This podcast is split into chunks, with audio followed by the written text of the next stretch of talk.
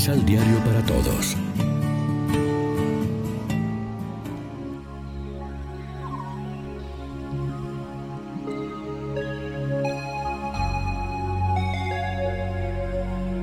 Primera lectura. Entrará en el santuario el Señor a quien ustedes buscan. Del libro de Malaquías.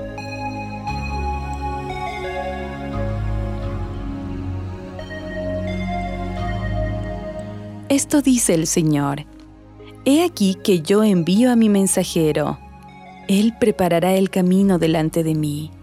De improviso entrará en el santuario el Señor, a quien ustedes buscan, el mensajero de la alianza, a quien ustedes desean.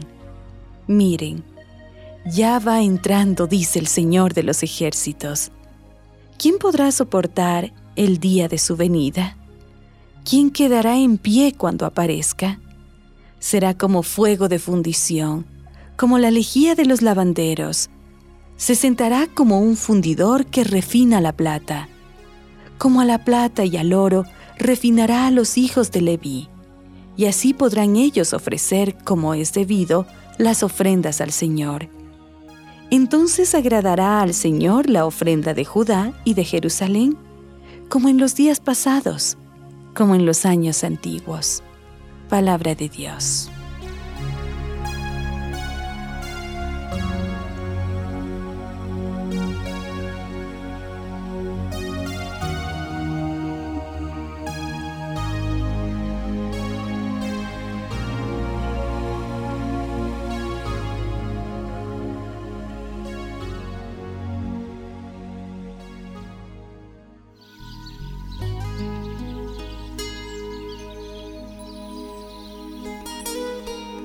Salmo responsorial del Salmo 23.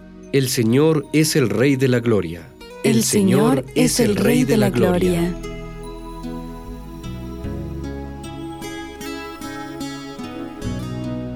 Puertas, ábranse de par en par. Agrándense, portones eternos, porque va a entrar el Rey de la Gloria. El, Señor es el Rey de la Gloria. ¿Y quién es el Rey de la Gloria?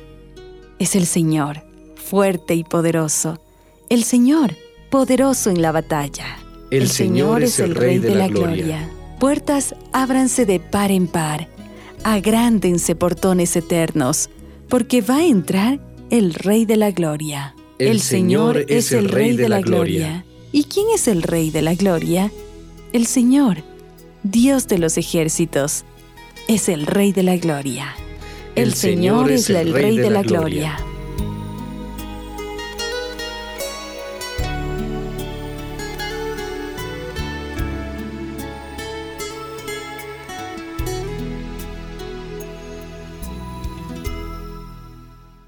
Segunda lectura.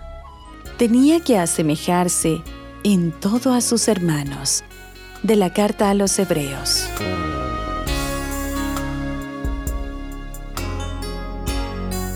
Hermanos, todos los hijos de una familia tienen la misma sangre. Por eso Jesús quiso ser de nuestra misma sangre, para destruir con su muerte al diablo que mediante la muerte dominaba a los hombres, y para liberar a aquellos que por temor a la muerte vivían como esclavos toda su vida. Pues como bien saben, Jesús no vino a ayudar a los ángeles, sino a los descendientes de Abraham. Por eso tuvo que hacerse semejante a sus hermanos en todo, a fin de llegar a ser sumo sacerdote, misericordioso con ellos y fiel a las relaciones que medían entre Dios y los hombres, y expiar así los pecados del pueblo como Él mismo fue probado por medio del sufrimiento, puede ahora ayudar a los que están sometidos a la prueba. Palabra de Dios.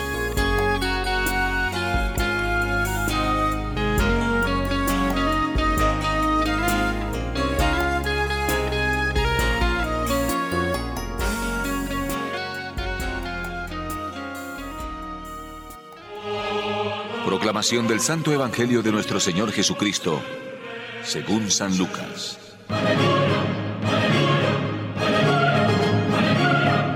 Cuando llegó el día en que, de acuerdo a la ley de Moisés, debían cumplir el rito de la purificación de la madre, llevaron al niño a Jerusalén. Allí lo consagraron al Señor, tal como está previsto en la ley. Todo varón primogénito será consagrado al Señor. Además, ofrecieron el sacrificio que ordena la ley. Una pareja de tórtolas o dos pichones. Había en Jerusalén un hombre llamado Simeón, que era muy bueno y piadoso, y el Espíritu Santo estaba en él. Esperaba los tiempos en que Dios atendiera a Israel y sabía, por una revelación del Espíritu Santo, que no moriría antes de haber visto al Cristo del Señor. Vino, pues, al templo, inspirado por el Espíritu, cuando sus padres traían al niñito para cumplir con él los mandatos de la ley. Simeón lo tomó en brazos y bendijo a Dios con estas palabras. Señor, ahora ya puedes dejar que tu servidor muera en paz, como le has dicho, porque mis ojos han visto a tu Salvador, que tú preparaste para presentarlo a todas las naciones. Luz para iluminar a todos los pueblos y gloria de tu pueblo, Israel. Su padre y su madre estaban maravillados por todo lo que decía Simeón del niño. Simeón los felicitó y después dijo a María, su madre, Mira, este niño debe ser causa tanto de caída como de resurrección para la gente de Israel. Será puesto como una señal que muchos rechazarán, y a ti misma una espada te atravesará el alma. Pero en eso, los hombres mostrarán claramente lo que sienten en sus corazones. Había también una mujer de edad muy avanzada llamada Ana, hija de Fanuel, de la tribu de Aser. Tenía 84 años. Después de siete años de casada, había perdido muy joven a su marido y, siendo viuda, no se apartaba del templo, sirviendo día y noche al Señor con ayunos y oraciones. Ella también tenía don de profecía. Llegando en ese mismo momento, comenzó a alabar a Dios y a hablar del niño a todos los que esperaban la liberación de Jerusalén. Una vez que cumplieron todo lo que ordenaba la ley del Señor, volvieron a Galilea, a su ciudad de Nazaret. Y el niño crecía, se desarrollaba y estaba lleno de sabiduría y la gracia de Dios estaba en él. Lección Divina Amigos y amigas, ¿qué tal? Hoy es domingo 2 de febrero, celebramos el cuarto domingo del tiempo ordinario. También celebramos hoy la fiesta de la presentación del Señor y el día de la vida consagrada, la jornada de la vida consagrada. Como siempre, nos alimentamos del pan de la palabra que nos ofrece la liturgia cada día.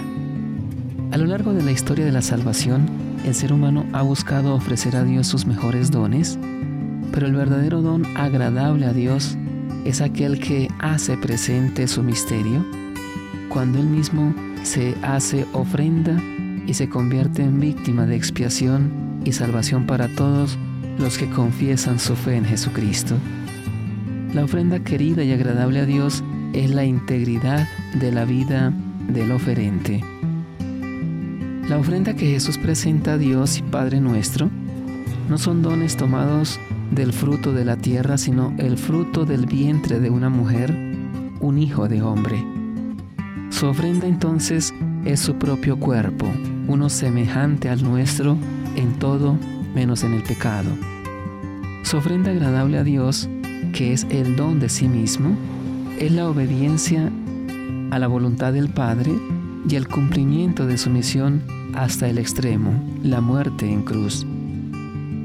Quien ofrenda al Señor su propia existencia, una vida abandonada a su voluntad y a la práctica de la justicia en la espera de la revelación del misterio, verá tarde o temprano al mismo Dios ante sus ojos, contemplará en su vida la tan anhelada salvación y no deseará otra cosa más que vivir desde ya en la eterna presencia del Padre. Toda su espera estará llena de sentido y su vida tendrá significado. La fiesta de este día no solo nos abre al misterio de la revelación de Dios en la contemplación de su Hijo encarnado como don del Padre a la humanidad, sino que también nos abre a la contemplación maravillosa del misterio del ser humano que se reconoce como ofrenda agradable a Dios en el don de la vida de su Hijo.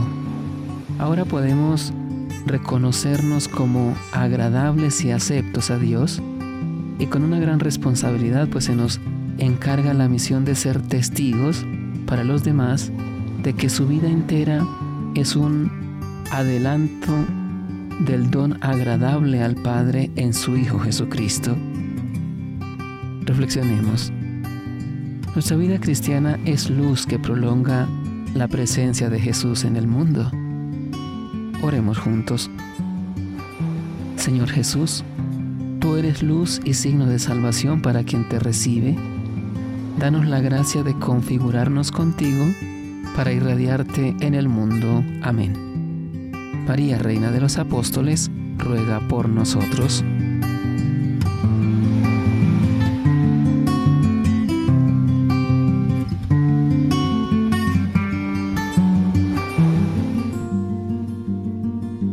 Complementa los ocho pasos de la Alexio Divina adquiriendo el emisal Pan de la Palabra en Librería San Pablo o distribuidores. Más información www.sanpablo.co Pan de la Palabra. Vive la reflexión.